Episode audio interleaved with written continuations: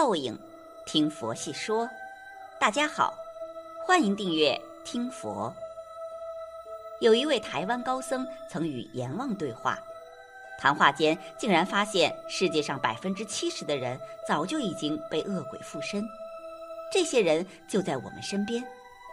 因为世界里无形的东西控制着你的思想行为，一般很难判断，因为无形的东西能量大小不一。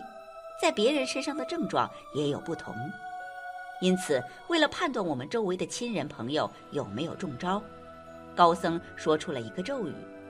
据说此咒一念便知。相信很多人刚听见“附体”两个字，是不是很疑惑呢？附体是怎么一回事儿呢？为什么现在这个年代被附体的人特别多？之后又该如何用咒语破解附体呢？最近这十年。到处都能听见有被附体的人。其实，凡是被附体的人都有一个共性，都不是高智商。这一类型的人，他的欲望都非常强烈。也有极少数有附体的人，心思单纯，非常善良，学历不太高。在修行的时候，心态非常重要。大家现在看到的许多有附体的人，可以说他有这种现象，属于果的现报。那是什么时候种下的因呢？促使他有了现在这种果呢？有的是在前世种下的因，有的就在这一世。你在修行的时候，渴望自己有功夫出现，久而久之，在你不知不觉的情况下，就能够看到一些别人看不到的事物，能够预知、预测别人想都想不到的事情。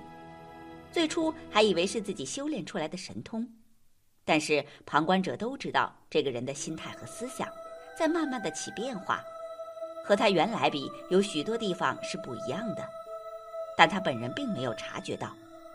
到最后严重的时候，他会说周围的人都有问题，他所讲的、所看到的、所听到的都是正确的，而且周围人说的话他都听不进去。这个人的头脑已经彻底的被无形众生所占有了。通常附体的都不外乎精灵、鬼怪四大类，但是被附体的人往往会说是大仙来了。现在的骗子骗人都会冒充我是某某公司的老总，我是某某市委书记的秘书，何况无形众生怎么不会冒充仙佛神灵再来呢？但是无形众生又是怎么来的呢？他本身在某一世也做过人。因此，他还有人的习性存在。虽然他现在没有人的身体，是以无形的身体附在人的身体上，但是他还带有过去式做人的记忆。他往往会背诵一些诗词，会讲一些历史上的故事，会做一些超乎常人的事情。有的附体是来讨债的，有的附体是来还债的。一般来说，附体大约在十到十五年后才会离开。极少数时间会更长。不论他是讨债还是还债，大部分都会在这个时间内告一段落。我们常常会听到，周围的被附体的人，他的功夫没了，失去神通了。实际上，这是精灵鬼怪已经离开他了。来还债的不用说，他是让你出一个名气，发个小财；来讨债的，最后的结果是他来做人。你死后又取代了他，因为他附在人的身上，他就带有人的信息，或者说是带有人的加持力。他既然带有人的加持力，也就意味着彼此相互交换。他有了你的人气，你有了他的精灵鬼怪之气。往往这种人命中以后，必然会到达精灵鬼怪这个时空层里面去。你活着的时候和什么相应？死后必然会到那个相应的地方去，在临终的时候，精灵鬼怪必然会来接引你。即使是善缘来附体的，如果你长期和他沟通的话，你人体的阳气的力量也会逐渐减少。假如一个人的阳气很旺的话，无形众生根本没办法附体，他附在你的身体上是在一个偶然的机会。当你的阳气很低，阴气很旺的时候，他趁虚而入。大家是否有注意过，有附体人往往都是在一场大病之后有了神通，那为什么会发生在大病之后呢？因为在生病的过程中，他的正气很虚弱，通俗的讲就是阳气很虚弱。凡是无形众生，它都是属于阴性的。当我们阳气的力量降低，阴气很重的时候，自然和它相应，它也就敢和我们接近了。通常民间所说的煞气重的人，无形众生根本不敢靠他的边。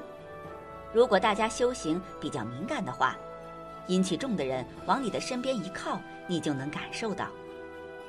我们在修行的时候，动机一定要正确。即使你现在没有办法入道，也不要渴望有神通。当你带着一种渴望神通的心在修行时，这些无形众生他自然会来靠近你。你带有这种欲望在修道，实质上是给了无形众生一个可乘之机。如果你在修行的时候祈祷有神通，就意味着允许无形众生到你的身上来。无形众生往往看得见因果。不像我们人类看不到天道成父，有些人即使看到了也不相信。如果我们没有对无形众生祈祷的话，他是绝对不会附身在我们身上的。可是，一旦附身在身上，你想赶他走，他是绝对不会走的。这个阶段的姻缘没有结束，你使用任何办法都赶不走。还有一种极少数的人，他并没有附体。而是有无形众生跟随在他的周围，这种人的磁场跟有附体的人的磁场又是截然不一样的。往往无形众生跟随的这一类型的人，他可以做得了主，可以差神使鬼；而有附体的人叫做神使鬼差。为什么我们要带着一种正念去修道呢？当你有了正念存在的时候，鬼神都会来拥护你，他也希望你修行成就了以后。因为他护你的法，因此也受益，所以你能差神使鬼。